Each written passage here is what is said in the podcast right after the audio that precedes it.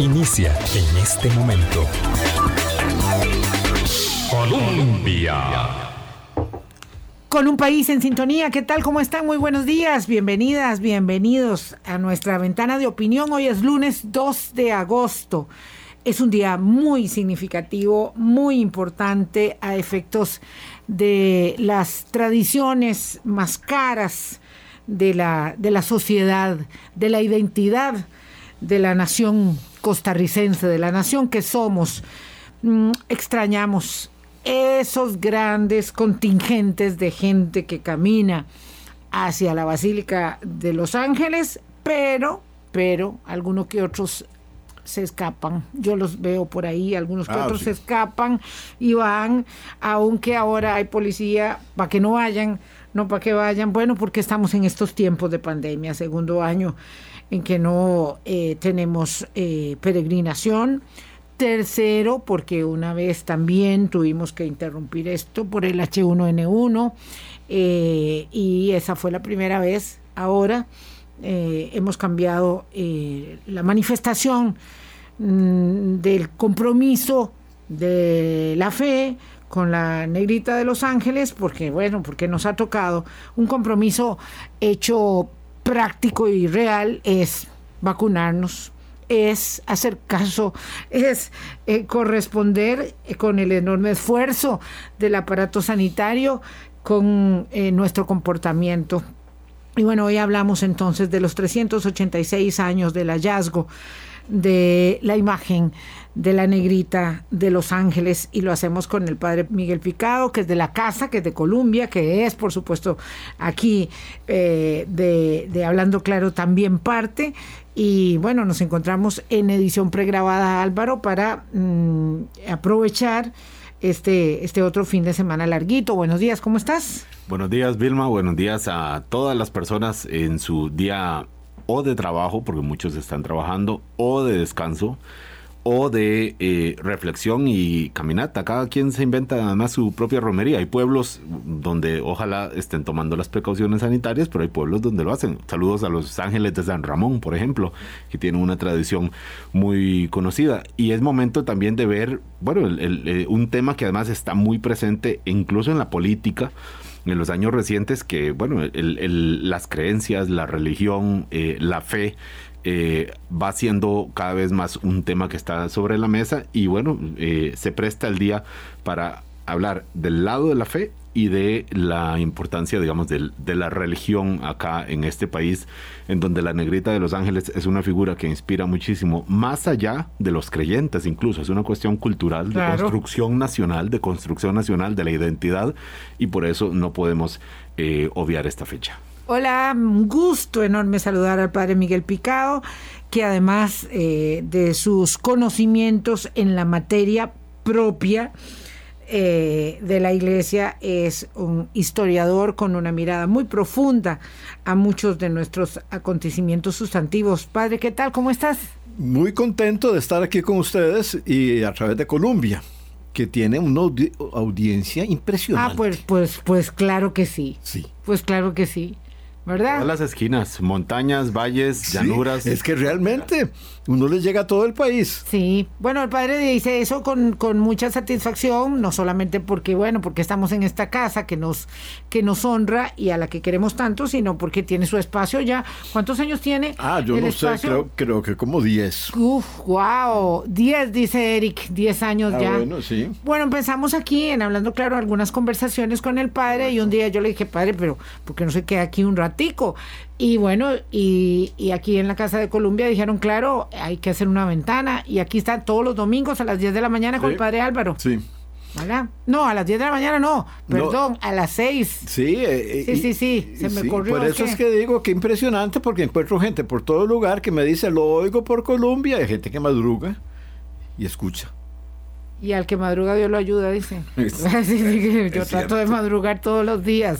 Todos los días. Padre, hablemos del mito, Bueno. del hallazgo eh, Eh, de, la, de la imagen. Bueno, pero usted- 386 años ya. Sí, pero ustedes me van a ir ayudando porque voy a, a- a tratar un tema un poquito complejo y enfocar el fenómeno lo llamo así, ¿verdad? Científicamente hablando, de Nuestra Señora de los Ángeles. Sí, sí, nosotros le ayudamos con, Sí. con lo que podemos, que son preguntitas. Sí, entonces. No es mucho lo que podemos ayudar. Sí, no, yo sé que no, que, que va a ser mucho. Primero, que hay un, un mito. ¿Qué es un mito? Hay que desechar la acepción corriente de que mito es un relato falso o poco verdadero, un acercamiento pobre a la realidad. Esa acepción existe. Pero la más profunda es que un mito es un relato capaz de organizar la convivencia humana, de situarnos en este mundo.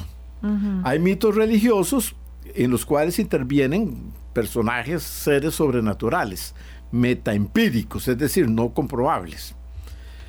Pero también hay mitos seculares.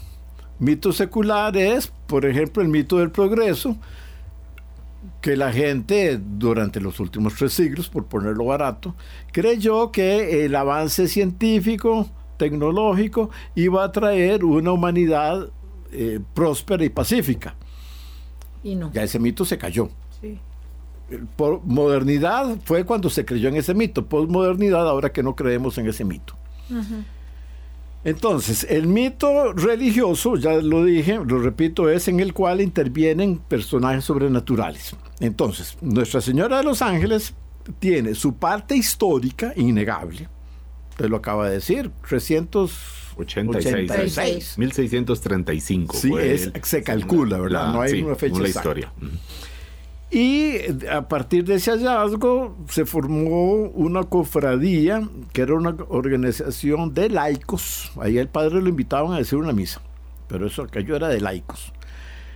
De laicos, en este caso, negros libres. Había negros esclavizados, pero estos se habían escapado y eran negros libres que vivían en lo que se llamó la Puebla de Los Ángeles De los pardos. de los pardos. Después cambió de nombre, pero se le agradece. ¿Qué es un pardo? Pardo es cualquiera de nosotros, por ejemplo. Lo- cualquier persona que tiene, en cualquier proporción, las tres sangres fundamentales, de negro, de blanco, de indio. Entonces nosotros los ticos somos pardos. Alguien inventó que somos blancos, yo no sé para qué. No, no. Sí, esos son los mitos. Este es un país... Es otro mito. Ese es otro mito. Ajá, Es otro mito, el país de blancos. Ah, sí, claro. Y el país de la Suiza centroamericana y, y todo eso. Bueno, entonces... Que llegaron en barcos, pero esos son, esos son argentinos. Eso es. esos son argentinos. Entonces, eh, ¿qué fue lo que ocurrió? Lo que ocurrió fue que sí, efectivamente hubo un hallazgo, pero no en cualquier lugar, sino en una piedra que ahora la taparon mucho, y es que la gente se llevaba pedacitos y le iban a desaparecer. Eh, pero no es una piedra cualquiera, porque debajo de esa piedra nace agua. En la mentalidad de las religiones más primitivas, eso significa que el cielo, representado por el agua, ¿verdad? que nace ahí, eh, es masculino. Y la tierra, representada por la piedra, es femenina. Mm. El matrimonio sagrado entre el cielo y la tierra. Eso está en la base de muchas religiones, no en la cristiana ni en la judía. Pero eso, como está en la base del pensamiento de tantos pueblos, los negros y pardos que vivían ahí lo encontraron sagrado. Y por eso colocaron esa imagen, que todavía se conserva, ahí. Ocurre que llegó un padre que según algunos investigadores se llamó Baltasar de Grados. ¿Sí? De Grados, ya, es un apellido, Baltasar de Grados. Otros, eh, otros le creen que fue otro presbítero, pero no importa. El asunto es que ese padre llega ahí, ve aquella imagen y en vez de pegarles una regañada a los negros y a los pardos, qué bárbaros ustedes, ¿cómo se les ocurre poner una imagen además tan fea? Porque no es así como muy estético. Es una, Tan- una cholita, piedrita, tan una cholita, tan- sí. tan- tan choleta, tan- tan- con rasgos negros. Sí. Es- eso es muy importante. Sí. Por eso le decimos la negrita. ¿Cómo se les ocurre hacer esto?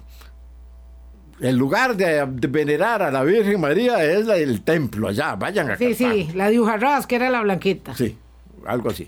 En vez de pegarles una regañada de eso con muchísimo sentido pastoral, les habrá dicho algo así como, qué excelente, qué maravilla lo que ustedes han hecho. Había tal vez ya una chocita, hagamos una, algo mejor aquí. Y oficializa, legaliza el culto. Yo digo, un poco exagerando, que en ese momento eh, eh, ese padre inventa Costa Rica como una sociedad donde el diálogo eh, funciona. Hablando se entiende la gente. Este es un país que pues ha tenido sus guerras civiles, pero normalmente los conflictos se solucionan conversando, dialogando, tira y afloje. Entonces ese padre inventa Costa Rica y consigue que los pardos se vayan integrando a Cartago. Mm. Hay gente que cree que la cruz de Caravaca servía para separar y para impedir que los pardos entraran a Cartago. Incluso un obispo, Morel de Santa Cruz, que algo le contaron de eso y lo dejó escrito. Pero la realidad era completamente la opuesta a, los cartagos les interesaba enormemente que los pardos llegaran y que prestaran, contratarlos para trabajos. Esa fue, esa fue la realidad. Surgió entonces una cofradía que era una organización de laicos, ya eso lo dije, no importa repetirlo. No importa. De laicos y que eh, tenía como finalidad recoger dineros para celebrar el culto a Nuestra Señora. El 2 de agosto. Y era una fiesta tan importante que mucha gente de todo el país iba a encontrarse ahí. Ese es el origen de la peregrinación. Claro. Y además construyeron lo que ellos llamaban unas piezas, es decir, unos cuartos donde pudiera dormir la gente. Padre, padre, perdón, padre Miguel Picado, a quien escuchamos con atención. Eh, ¿En qué momento usted dice para, para el 2 de agosto, la, fecha de, honor para, para la Virgen de los Ángeles, ¿en qué, cuánto tardó en, instituirse esa fecha eh, y, ser, digamos, un, momento de veneración? No se sabe. No se sabe porque hay muy pocos registros. Eh, lo que sí se sabe es que pronto comenzó esa peregrinación y esas fiestas. Esas fiestas eh, eh, eran como rumbosas. Y los ticos y las ticas que vivían como tan separados y tan aislados, y todo el mundo estaba aburrido de ver a las mismas muchachas y a los mismos muchachos claro, y aquello de que como primo me le rimo, pues eso no funciona. Tan este. poquita gente allá. Claro, mucha. Cuatro gatos. Mucha consanguinidad. Sí. Entonces, cuando llegaban a esa fiesta y a esas piezas, pues no, no perdían la oportunidad de hacer intercambios genéticos. ¿Verdad? ¿Cómo, se iba a perder una buena manera de decirlo, siendo usted sacerdote, intercambios genéticos. Pero todo el mundo entiende. Todos entendemos. De sobra. Claro. Eh, había fiesta, había gente nueva. Había, bailes, bailes y de todo, claro. Sí. Entonces los padres, que siempre se escandalizan de todo, dijeron, qué horror, la Virgen no puede presenciar semejantes cosas tan espantosas. Saquémosla de ahí. Y es el origen de la pasada. Claro. Bueno, pero mientras dura la fiesta, saquémosla de ahí para que ya no vea nada de eso. Para que la fiesta continúe. Entonces, eh, eso es como la parte histórica, pero viene la parte mítica que es más importante. ¿Y qué es el mito? No se sabe quién lo, quién lo ideó. Los mitos suelen ser de surgimiento popular. Pero varios sacerdotes lo recogieron. Y Monseñor Sanabria publicó un libro que tiene un título horrible en, latín. Beata María Virginis Angelorum Patrone Republici varas que le dio de ponerlo en latín. Igual Monseñor Sanabria inventó por sí y ante sí que se llamaba Juana Pereira la que la encontró. Ajá, Eso no es cierto. Todo, eso. Él lo inventó, él. Pero él tenía tal poder religioso que la gente se lo creyó. Es que lo que diga el sacerdote eso es lo que pasó. No, pero lo que diga un obispo, pero ese obispo, ¿verdad? Que no era cualquier obispo. Todavía más. Entonces. Ojo que está hablando el padre Miguel Picado, que está, nosotros por eso le pregunta poquitas. No, pero interrumpa para porque. No, porque lo que está diciendo es muy revelador. Ubiquémonos, Monseñor Sanabria, estamos hablando de principios del siglo XX ya. Eran, o sea, Ah, digamos, no, cuando Monseñor escribió esto, debe- ese libro debe haber, debe haber sido como en 1935, hacia mitad. 40, Ujú. por ahí, sí. Eh, el libro Y ese- entonces él, él fabula el tema de, de Juana Pereira. Sí, y el pero, pero, sí, pero alguien había... No, el, el hallazgo es histórico. Sí. Eh, Encontraron. No es Pero una- que fue Juana la que llegó y lo encontró Ah, y eh, que eso se lo llevó inventó- para la casa y que aparecía Ah, otra no, vez y eso, todo eso, no, sí, pero eso no lo inventó Sanabria, sino que venía de, de tradición popular, Sí. mito popular. Entonces, ese, El nombre. eh, Juana Pereira, sí, que había sido esa muchacha. Pero lo interesante de ese mito, que es más importante que el hecho histórico, eh, eh, es que esa piedrita con forma de virgen encontrada en aquella piedra, que como todo el mundo sabe, la el mito dice, la leyenda dice que la encontró esa muchacha que se le dijo al padre y el padre dijo, démela y la metió en su armario y la, la imagen volvió a aparecer en aquella piedra. Entonces el- la muchacha, seguramente muy preocupada, le dijo al padre, vea lo que pasó. Entonces el padre la tomó y la puso en el sagrario. Pero ningún sacerdote jamás va a poner una imagen así. Una, una piedra en el sagrario. En el sagrario, jamás. Eso, eso no, simplemente eso no se hace, eso es impensable. Pero el mito lo dice. Nuevamente la, la imagen de piedra regresó a aquella piedra. Ahora, ¿qué es, lo que, eh, eh, ¿qué es lo que hay aquí en el fondo? Que algo hecho por los negros, por los partos, alcanzó el lugar más sagrado de Cartago. Entre los criollos. Los, entre los sí, blancos. entre los, blancos, sí. Es decir, que entonces los que no tenían aceptación porque eran negros, pues, estamos en una sociedad muy racista. Todavía estamos en Costa Rica en una Claro, sociedad que todavía. disimula el racismo, pero ahí está. Lo, algo producido en los sectores más bajos, marginales, alcanzó el lugar, el lugar más sagrado.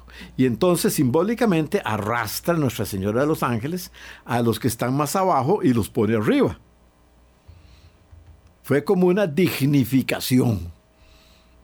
Interesante, de todos esos sectores. Es interesantísimo porque además explica lo que usted señala desde el inicio, que es, eh, digamos, si lo interpreto bien, el mito fundacional de la identidad costarricense. Exacto, exacto, porque todos somos hermaniticos, ¿verdad? Hermaniticos, ujú, el porque so- eh, igualiticos, porque somos todos hijos de la Virgen María, El mito.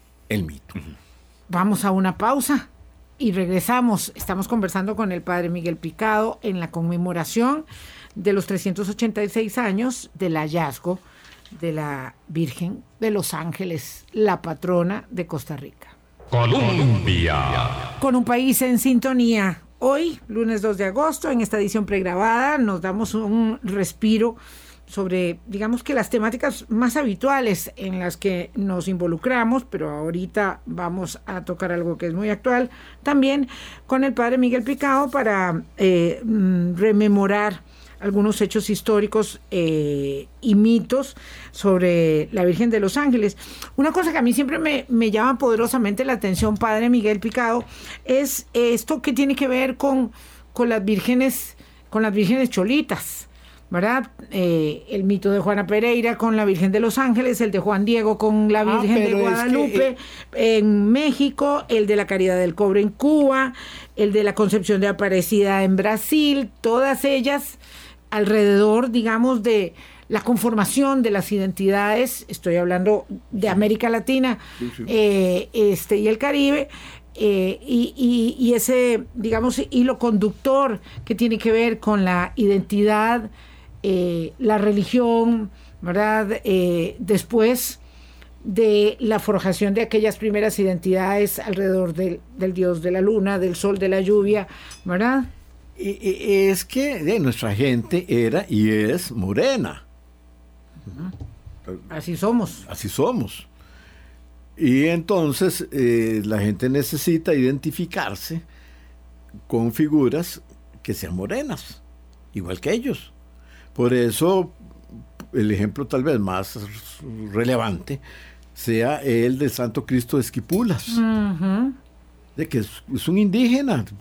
Algunos dicen que fue que tanta candela que le ponían Se iba quemando. le, que- le le, la imagen. le cambió el color de la imagen. Otros, yo creo que con más razón, dicen que desde el principio era así. Que quizás se parece más al, al Cristo de verdad, que nunca fue ni blanco, ni de ojos verdes, ni, ni Y azules. ni- ni como los actores de, de- que, que lo encarnan. en Claro, las eh, películas. eh, Jesús históricamente, eh, pues, un judío de aquel tiempo, es como los árabes de ahora, como los palestinos. Ahí, tan- Morenos, morenos. moreno, tan mal que se Más llevan. aceituno. Claro, tan mal que se llevan, ¿verdad? Con los palestinos, pero, pero sí, ese es el origen.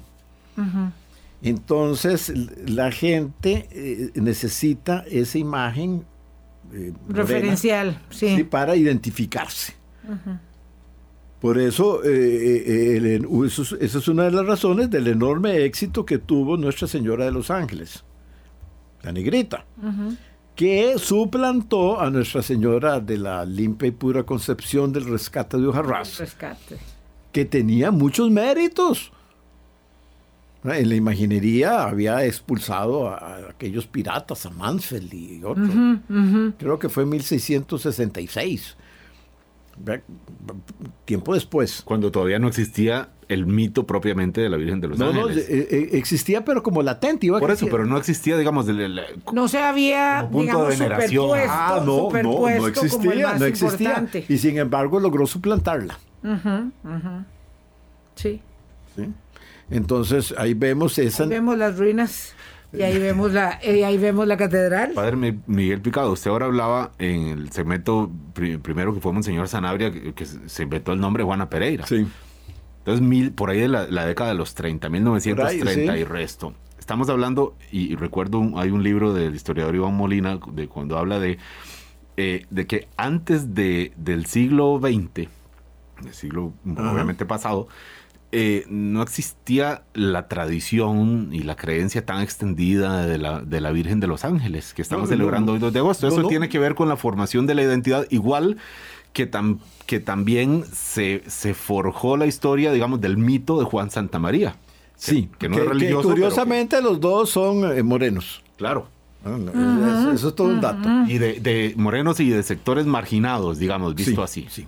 Ahora, no es correcto pensar que el fenómeno este de Nuestra Señora de los Ángeles, de la negrita, eh, es reciente. Incluso hay un historiador que voy a omitir el nombre, eh, dijo que como en 1842 eh, el Estado hizo oficial el culto a, bueno, a Nuestra Señora de los Ángeles, la declaró como la patrona de Como Costa patrona, Rica. sí. Ahí comenzó No. El éxito, el, el- eh, el expandirse de ese culto. Eso es ignorar completamente lo que es la religión popular. Porque la religión popular tiene sus propios caminos, se mueve por, por sí sola. Hay que darse cuenta de varias cosas. Una, que esa cofradía de Nuestra Señora de los Ángeles sentaba en la misma mesa a negros, a pardos y a blancos. Eso es algo extraordinario en aquellos tiempos. Otra que esa cofradía mandaba gente a que recogiera dineros para la gran celebración. Las cofradías tenían como dos finalidades principales. Una, darle culto a nuestra, a- a- al- al santo o a la, o a la Virgen. Pero un culto solemne Sí, venerar. Venerar, pero, Todas pero sus letras. Pero claro, pero, pero en el buen sentido de la palabra, es decir, lo- ya lo dijimos, bailes, tomaderas de tragos, comidas, De todo. de todo. Unas fiestas patronales de, en- rompe y rasga. En regla. Sí, sí, sí. Con todo. Y la otra finalidad era hacer obras de caridad. Pero una obra de caridad en aquellos tiempos podía consistir, por ejemplo, en darle una dote a una muchacha que no por guapa se iba a casar. Nada- ninguna mujer de cierto rango se podía casar si no aportaba un dinero. Casi que había que pagar para llevársela. Sí. Entonces muchas no tenían dinero. Intervenía la cofradía y le daba una cierta cantidad Para la dote. para que tuviera dote. Y así se podía casar. Ese, ese tipo de cosas. eh, Esa era la caridad, que pudiera casarse. Pues yo no sé, yo no sé si, si con el tiempo la Eh, muchacha... Ya, ya eso es meterse en cosas muy, muy espinosas, ¿verdad? Si era la caridad o era el castigo. Dale- dale o era el castigo de la No, pobre pero, muchacha. pero, pero es que la- eh, en aquellos tiempos... Era, eh, había que... toda- no, es que toda mujer dependía de un hombre. sí. El papá, el abuelo, el tío, el amante, el marido, un hermano, porque casi no existían trabajos para mujeres. Yo he encontrado trabajos para mujeres en aquellos remotos años, por ejemplo, hacer cigarros con papel y hacían cigarritos, o preparar eh, cacao, cositas así. Eran las tareas asignadas. Lo que podían hacer es que no, los primeros trabajos para mujeres fueron cuando aparecieron las primeras maestras, dependientes de comercio, enfermeras. Ahora no, ahora las mujeres trabajan y ganan más plata que los hombres. Ojalá, Cuando- ojalá fuera así, padre. No siempre, la- pero, no siempre, pero de vez en cuando. Pero de vez en cuando, Pero claro, lo que, lo que aspiramos es a que haya mayor equidad de- en, en efecto. Pero bueno, ese también es otro tema. Sí, padre, cuando ahora, ahora que dice que esas eran fiestas de veneración completa, ¿en qué momento llegamos? Porque, claro, yo tengo 40 años y desde que nací eh, he visto cada 2 de agosto es eh, cantidad enorme de personas, eh, 3 millones dicen los obispos exagerando, evidentemente no, nunca ha no, llegado a esos números, pero claramente son No, cientos de miles. Póngale, póngale que sea un millón. En cinco millones es una, algo Claro, exagerado. Cientos de miles, evidentemente, que viene. Yo he participado, lo hice una vez desde Alajuela hasta Cartago, llegué casi muerto, pero llegué bien. Entonces, eh, y, y- y claro, además de, de joven y uno va ahí vacilando con Ay, amigos, por- sí. es, es todo una... un- un interrupción, mundo. interrupción. Claro, por porque la cuestión religiosa, en su sentido verdadero, involucra todo. En esa peregrinación hay ejercicio atlético. Claro. Yo soy capaz de llegar de, de Alajuela. Son maratonistas casi. Claro, después estás diciendo que me imagino que ya cuando ibas bajando Chomogu, dije, pa- de- decías, ¿para qué se me ocurrió? Bueno, y entonces tocaba hiciste. iba conociendo gente. Esto que dice usted de Claro. muchachas y uno iba ahí. y va un Claro. poco eso. Y sí, sí. Pero lo que quiero preguntarles, ¿en qué momento llegamos a este, al, al- al punto de, de- de lo que hemos visto todos los que estamos en esta generación? Y es la figura de la Virgen de los Ángeles como una como un, un punto de, de- no solo de identidad nacional sino de veneración cada 2 de agosto con o sea es- esta, esta tradición eh, multitudinaria de peregrinación cuánto tiempo está cumpliendo ya en qué momento se convirtió en esto No hay manera de, no hay manera de, de- de registrarlo, no quedó registrado. Vilma, usted lo vio desde que nació, una peregrinación, o sea, ya, ya era No, pero esto. ella es una chiquilla, no, Eh, no le sí, puede en preguntar realidad eso. es que Álvaro, como tiene 40 años, ¿verdad? Eh, Este, Ya claro. él ha visto mucho. No, pero usted usted que Compadre, tiene usted mucho desde que menos. nació. Ah, pues claro, pero ya No, eso, no, era, toda ya- la ya vida. eso era muy, muy antiguo. Toda la vida, pero claro, pero vamos a ver, es que hablar de, de, de 40, 60 o 100 años no, es- no. es muy reciente en términos, digamos, de una adhesión que se fue haciendo tan grande. Álvaro ha querido saber insistentemente cuándo fue No. que esto se hizo grande, pero es que de verdad No, no, es que tenemos algo, una memoria eh, de es ello. que es algo que nace poco a poco, poco a poco. Muy progresivo. Muy progresivo. Lo que sí es cierto es que eso, que la cofradía mandaba eh, gente a recoger dinero.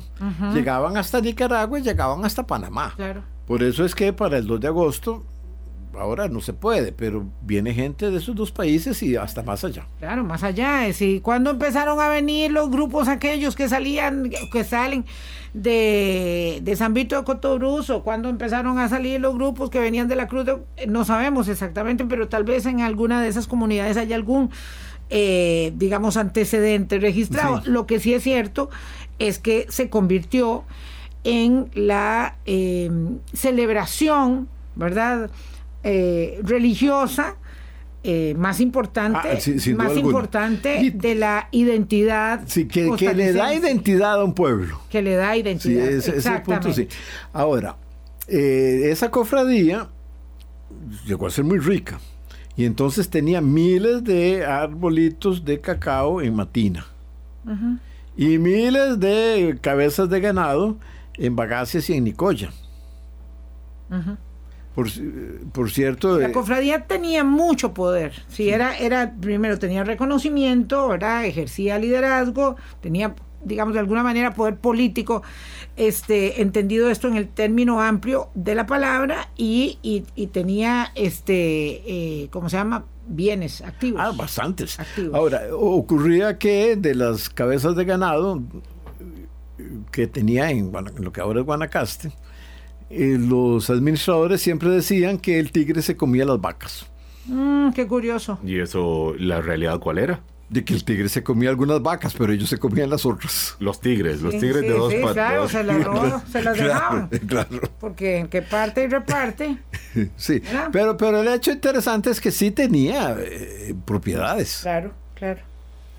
Eh, Y la cofradía eh, eh, era, era, digamos, ¿cómo lo diríamos en, en términos del vulgo? Una argolla importante. Un club. Una argolla importante. Claro, pero, pero usted sabe que es lo malo de las argollas. Sí, que, Claro. que- que No es- uno, no- que no uno es- no está. Que no están en ellas, Uno claro. no está ahí adentro, claro. Pero por lo demás, los que están adentro la, la disfrutan. Pero bueno, pero esto, digamos, eh, eso sí, llegó a extinguirse ese, esa, esa organización social alrededor de la cual, digamos, se forjó que- esa identidad tan fuerte. Luego siguió per se, digamos, orgánicamente Sí. ya la, identi- Es la que identidad alrededor de la, de la en un negrita. año que no preciso, aquel que fue el valido de los, de los reyes de España, Godoy.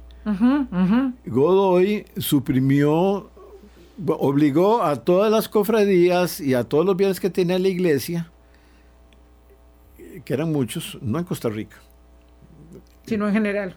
en, en América, en lo que ahora es América Latina, obligó a venderlos porque España necesitaba financiar su guerra, lo que ellos llaman la guerra de la independencia, que, que poquito después vienen nuestras guerras de independencia. Entonces desposeyó de capital y de organización a, la igle- a las iglesias eh, hispanas, eh, hispanoamericanas. En ese momento ya la cofradía no tiene fondos. Padre, Se queda, se queda sin, sin, sin, claro, sin el poder económico, también Ah, eh, pierde relevancia. No, y llega a desaparecer. Exacto.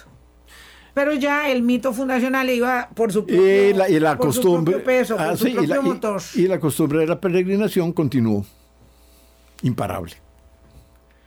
eh, Padre Miguel Picado, eh, sacerdote historiador, ¿ah? Entre, entre otros vicios. entre otras costumbres.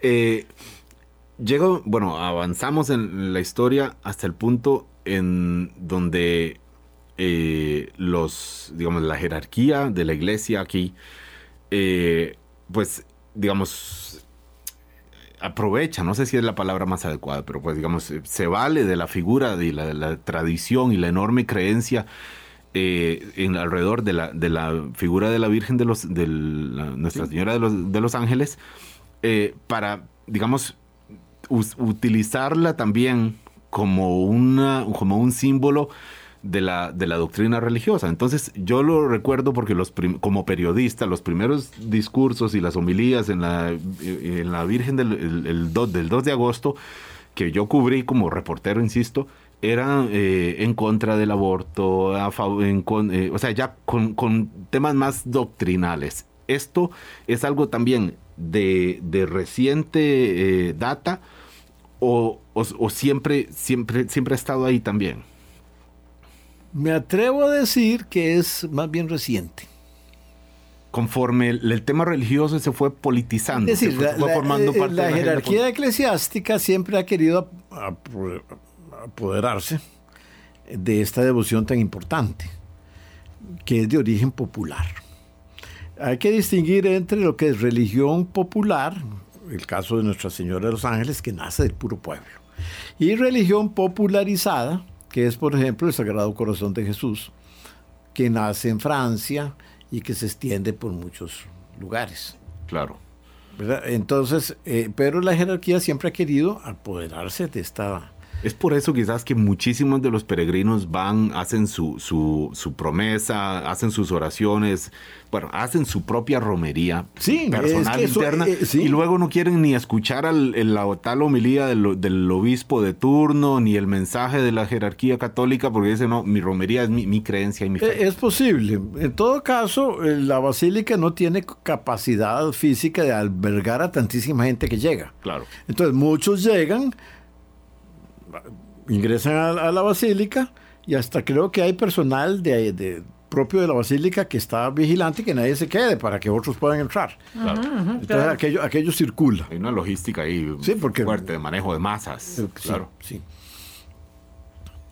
En- eh, no, iba a decir algo más, padre, No, pero no, eh. No, por, por eso le, le- le decía, es, es- entonces podemos sacar una pequeña conclusión aquí, es una tradición popular, de base popular, de la que la Iglesia Católica, la jerarquía de la Iglesia Católica, pues obviamente ha, ha tomado, ha tomado parte, pero que el origen está ahí, en, Ah, sí. El, el origen es meramente popular. fuera, fuera de los Sí, ámbitos. Lo, lo que ha hecho la jerarquía, incluso en tiempos coloniales, es tratar de ponerla en cauces, digamos, morales católicos.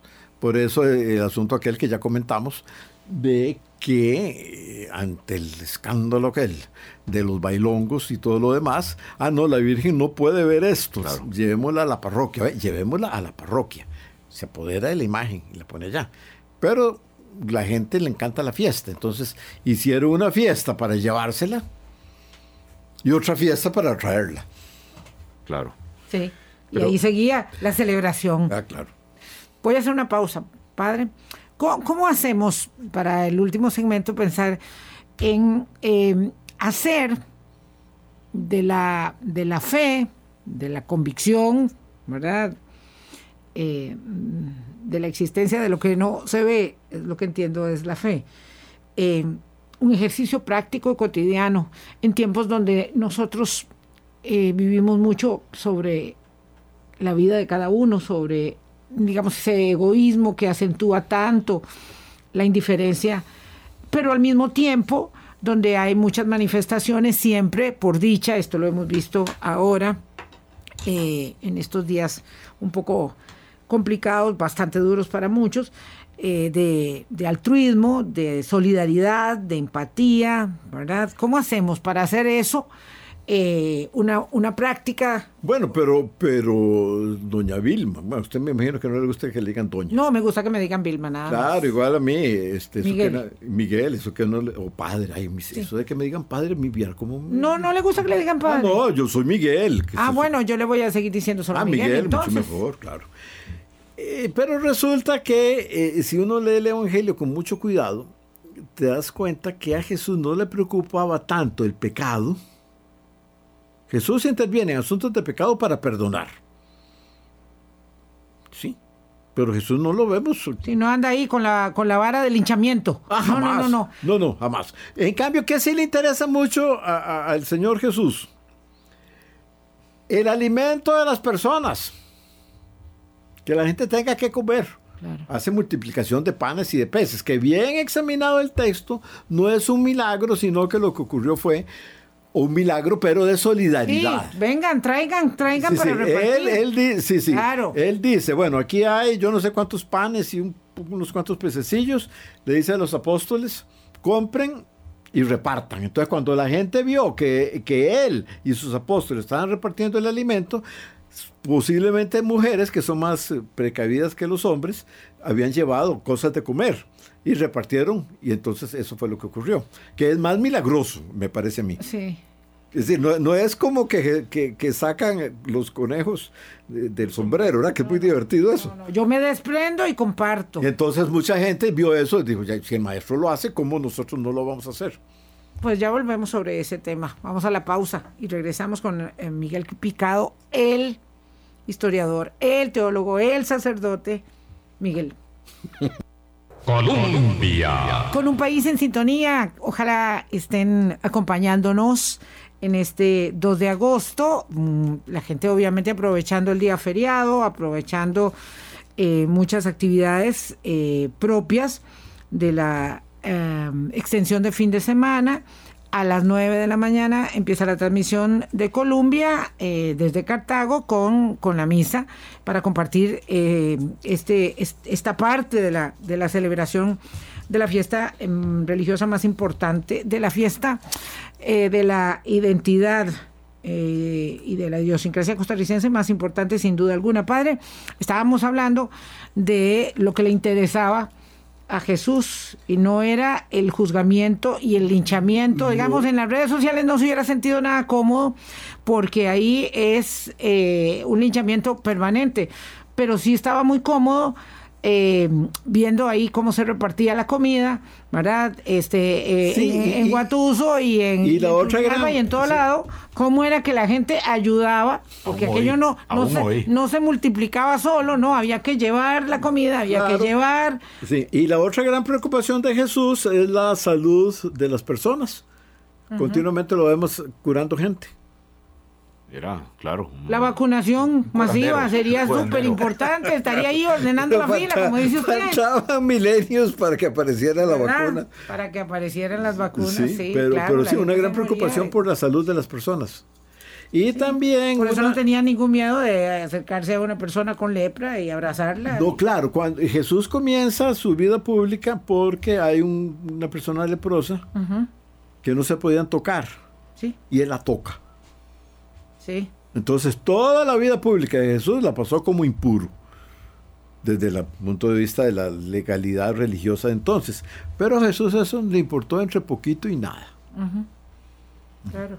Entonces, esa, mm, digamos, conjunción de fe, esperanza y caridad como las grandes virtudes, llevada al valor presente hoy, ¿verdad? De, de dar de lo que se tiene, de compartir, no, no de, de lo que sobró, sino de lo que Sí. uno tiene, y de, y de acompañar eh, a, a la persona que, que tiene necesidades, que es el prójimo, que no, nece- no necesariamente lo conocemos, o de hacer el acto, digamos, consciente de eh, cumplir con las limitaciones que impone una pandemia. Eh, ¿Cómo? Bueno, yo, yo quisiera decir que todos pueden realizar la fiesta desde su casa. Excelente que Colombia va a estar transmitiendo todo esto, pero entonces no importa, está genial, desde su casa sigan con atención la transmisión y conviertan esto no solo en un programa que se escucha, sino en una fe que se vive, sin tener que salir de la casa. Y si quieren hacer una peregrinación, pues háganla de, del patio a la sala y al dormitorio, ida y vuelta. No, ¿Por no, y no? además uno puede salir en el barrio, Todo puede eso se- caminar, todo eso claro se que puede, sí, hay sí. que caminar al aire libre. Em, Sí. Mm, Padre, a ver, hay una, una idea. Usted dijo que no quería que le dijeran padre, perdone. Miguel Picado. Eh, bueno, una idea, ¿no? Y se sustenta en datos. Hay menos personas religiosas ahora que, hace, muy poquito. Eh, cerca del 27% de la población, según una encuesta de la Universidad de Costa Rica, carece de religión. Y, menos de la mitad, o tal vez la mitad, se dice todavía católica, que obviamente es la religión mayoritaria en, en Costa Rica. Pero esta misma encuesta señala que en el tema de espiritualidad sí está muy presente. Más lo espiritual más allá de lo religioso. Es de entender que ahora, aunque haya menos personas católicas en términos relativos que, que- en el pasado, en distintos momentos del pasado, la fiesta, la tradición, la, la veneración de la Virgen de los Ángeles se mantiene, digo, más allá de las fronteras de lo católico. Sí, porque como hemos venido diciendo, es como la fiesta de la identidad nacional. Creo que solo el, el 11 de abril tiene un nivel parecido, Sí, pero no le llega. no le llega. No, no le llega. Ahora, ese punto, eh, Álvaro, que estabas mencionando es sumamente importante. Es que la religión en tiempos, siglos anteriores, ocupaba el lugar de la ciencia, el lugar de la historia. Los libros, de- primeros libros que se escribieron de historia universal tomaban los datos de la Biblia como fuente verídica, Claro. por poner un ejemplo. La moral solo era la moral religiosa y así todo lo demás. Si alguien quería casarse, se tenía que casar por la iglesia, no había otro matrimonio. Entonces, eh, conforme avanza la ciencia, que ya dijimos al principio que no es tan inocente como se creía, creía al principio. Bueno, la ciencia es peligrosa. ¿Mm? que la ciencia... ¿A qué, a qué se refiere? No, no. Perdón, me, para- refiero, me refiero a Hiroshima y a Nagasaki. Ah, claro, claro. El uso, el uso de... Ah, de la claro, ciencia. es peligroso. Claro, claro, claro. claro. No, no, y, y tantos, y tantos. Entonces, pero, pero a pesar de todo, entonces, eh, eh, lo religioso ya no tiene que cubrir tantos aspectos de la, de- para explicar de la vida humana, Claro. de la vida Si me social. quiero casar ahora, me caso por, por- con- legalmente, eh, sin Si quiere, y ahora de los muchachos, y ahora los muchachos no se casan ni por lo civil ni por nada. No Conviven. Sí, los que conviven. claro. que a mí no me parece del todo bueno. No estoy defendiendo el matrimonio católico, que se debe ser solo para personas muy creyentes. Pero que convivan sin formalizar, a mí me parece peligroso. ¿Por qué? Porque es- est- están conviviendo en público. Tiene que garantizarse los, los derechos que de ahí nacen. Tanto es así que el Estado dijo que tres años de convivencia, ya eso es un matrimonio para todos los efectos. Sí. Señal de que... Bueno, pero entonces la religión ya no ocupa lugares que antes ocupaba. Pero sí la espiritualidad, entonces. Ah, ¿por qué? Como para Porque- darle la cereza en el pastel del programa ya acabando. Sí, porque la espiritualidad es una necesidad más profunda de todos. Y entonces una pastoral, una acción de eclesial a favor de las personas tiene que ser alimentar la espiritualidad. Nosotros los eh, curas nos preocupa mucho la gente que llega o que no llega a misa. Y decimos que son católicos no practicantes, lo cual es una falsedad. Porque perfectamente doña Vil, perdón, Vilma, Vilma. Vilma puede ser muy religiosa leyendo la Sagrada Escritura en su casa y meditando.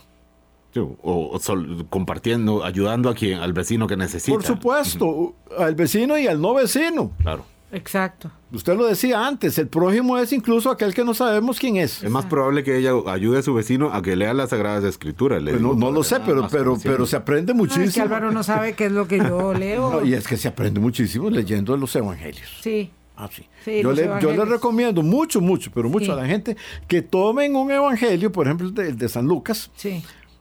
Hermoso. y que lo lea, hermosísimo, que lo lea de la última, de la primera hasta la última palabra, aunque tarde varios días. Que lo lea, que lo medite y que lo rece.